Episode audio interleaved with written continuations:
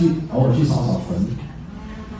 名人的坟墓效果特别好，很简单，这个人无论生前多么的显赫，最终也是占地三尺。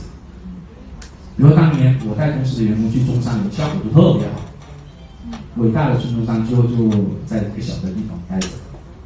然后回来让大家做分享，反正分享肯定都跟这个内容有关嘛。哎呀，死前还是不要讲那么多，对不对？死了以后也就占这么点地方，是吧？也睡不了多大的凳，会有改变的。你发现员工的思想会有所改变。所以呢，如果有空的话，老带他们去什么吃喝玩乐这种东西，是吧？去一点这种名人的坟墓去看一看，看一看，有好处的教育。有很大好处，当然如果有不小心有同事去世了，那效果更好。带他去参加那个葬礼。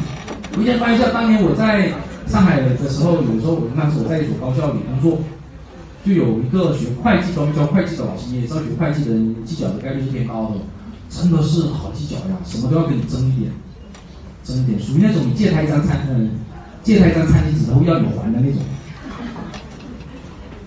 后来呢，我们这里有个年纪大的老师去世了，全部都去参加葬礼。